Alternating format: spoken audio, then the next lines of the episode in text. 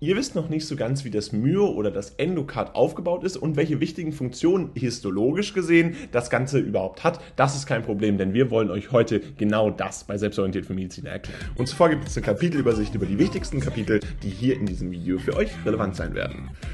Und jetzt, bevor das Video startet, wollen wir euch noch unseren Kurs vorstellen. Ihr seht das Herz mit der Anatomie, Physiologie und Histologie erklärt, mit Zusammenfassungen, Karteikarten und Texten zum schnellen Lernen ist jetzt für euch verfügbar. Das heißt, der erste Link in der Videobeschreibung bringt euch direkt dorthin. Findet ihr einmal auf unserer Webseite, wo ihr 20% mit dem Code WELCOME bekommt. Außerdem gibt es noch das Selbstorientiert Plus Abo. Das heißt, mit diesem Abo bekommt ihr nochmal alle Kurse insgesamt für euch zusammengefasst und diese eben im Abo-Modell für euch permanent zugänglich. Gucken wir uns nun das Myo, aber auch das Endokard an. Das heißt, zwei weitere wichtige Schichten in der Histologie. Und beim Myokard ist es ja so, dass das Myokard die wichtigste funktionelle, der wichtigste funktionelle Bestandteil des Herzens ist. Und dabei, und das ist jetzt ganz wichtig, um sich das auch größenmäßig einmal vorstellen zu können, ist es insbesondere auch äh, entsprechend die dickste der drei Schichten, aus denen entsprechend die Histologie des Herzens besteht.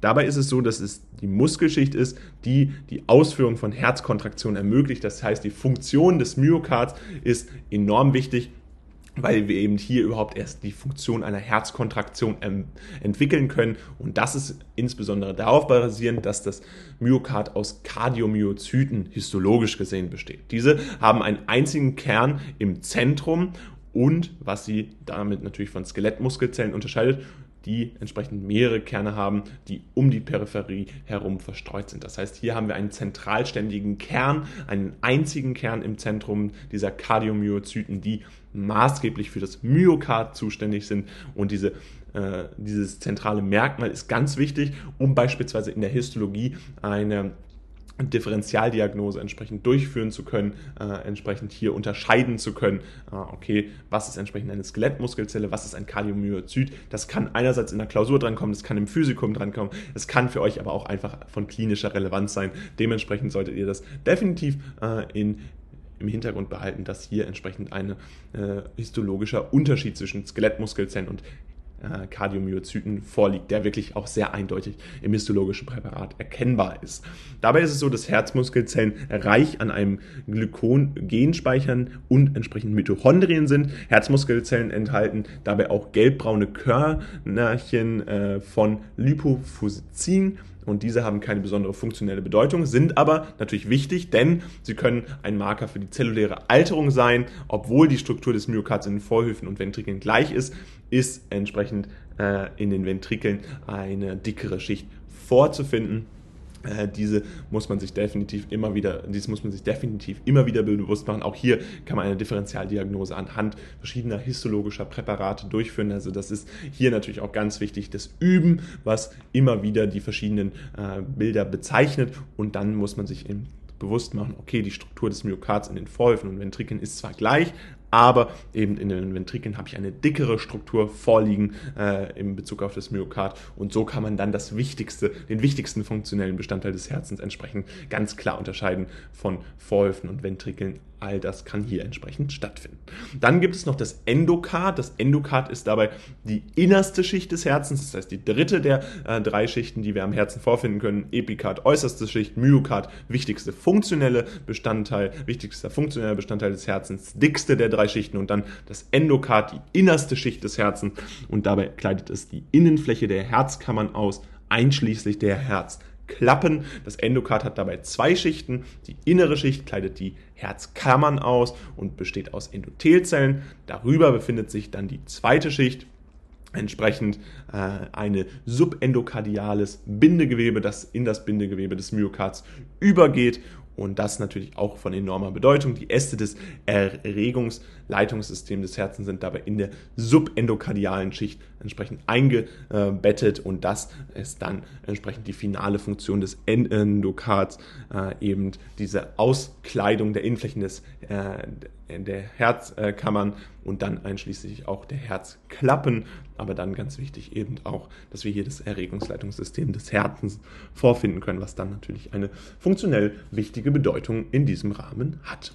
Gucken wir uns nun nochmal einmal die Zusammenfassung an. Grundsätzlich ist es so, dass das Myokard der wichtigste funktionelle Bestandteil des Herzens ist und dabei die dickste der drei Schichten bildet. Ist ja die mittlere Schicht sozusagen zwischen äh, Myokard, Epikard, Myokard und dann Endokard. Und histologisch besteht das Myokard aus Kardiomyozyten. Ganz wichtig, um das eben in einer Differentialanalyse dann anwenden zu können, ist, dass diese haben einen einzigen Kern im Zentrum der Zelle, was sie dann entsprechend von Skelettmuskelzellen unterscheidet die mehrere Kerne haben, die um die Peripherie herum verstreut sind und dadurch ganz klar differentialdiagnostisch unterschieden werden können. Herzmuskelzellen sind dabei reich an Glykogenspeichern und Mitochondrien, das für ihre Funktion natürlich enorm wichtig.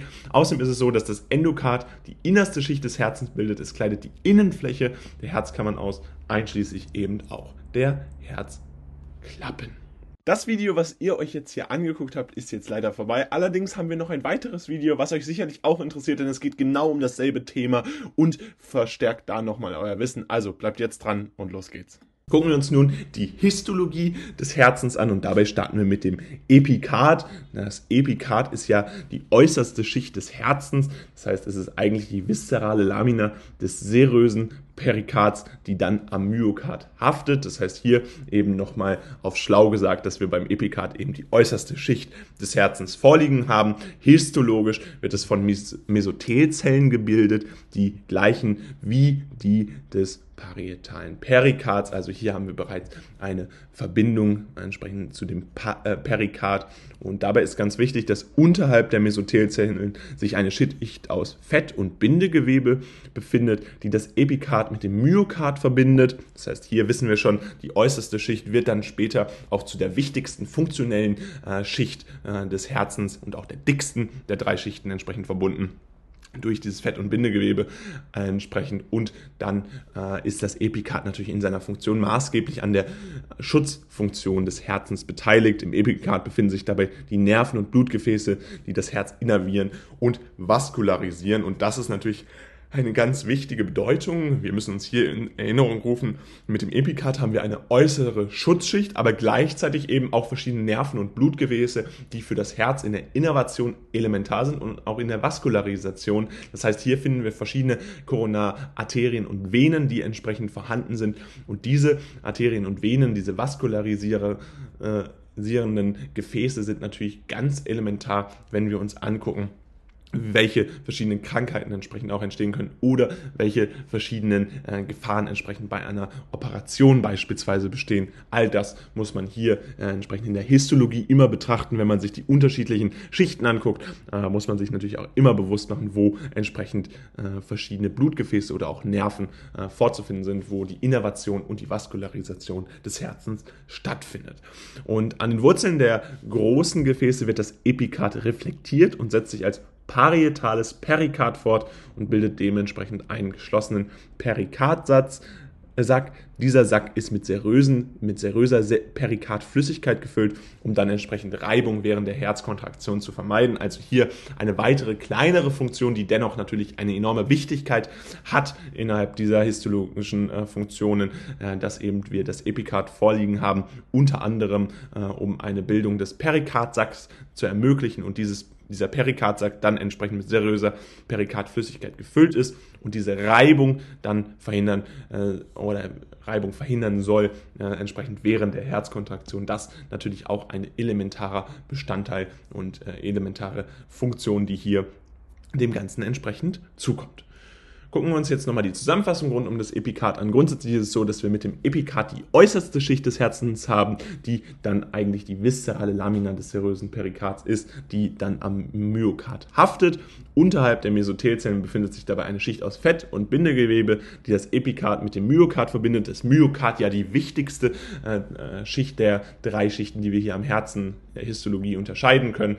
Und dementsprechend auch äh, haben wir hier eine Schutzfunktion äh, durch das Epikard. Im Epikard befinden sich dabei die Nerven und Blutgefäße, die das Herz innervieren und vaskularisieren. Also auch hier ein ganz wichtiger Teil der verschiedenen Funktionen des Epikards. Und außerdem haben wir den sogenannten Perikardsack, der dann entsprechend mit seröser Perikardflüssigkeit gefüllt ist, um die Reibung während der Herzkontraktion zu vermeiden. Und damit soll es auch schon wieder gewesen sein mit diesem Video. Falls es euch gefallen hat, könnt ihr gerne ein Like da lassen, unseren Kanal kostenlos abonnieren und natürlich auch jetzt unbedingt unseren Kurs zu dem ganzen Thema auschecken. Gerne auch selbstorientiert plus mit allen Kursen, die für euch dabei relevant sind. Das Herz mit der Anatomie, Physiologie und Histologie wird dabei unter anderem auch erklärt. Insgesamt bekommt ihr 20% auf alles mit dem Code WELCOME. Jetzt gerne auschecken und dann sehen wir uns beim nächsten Mal wieder. Haut rein und ciao.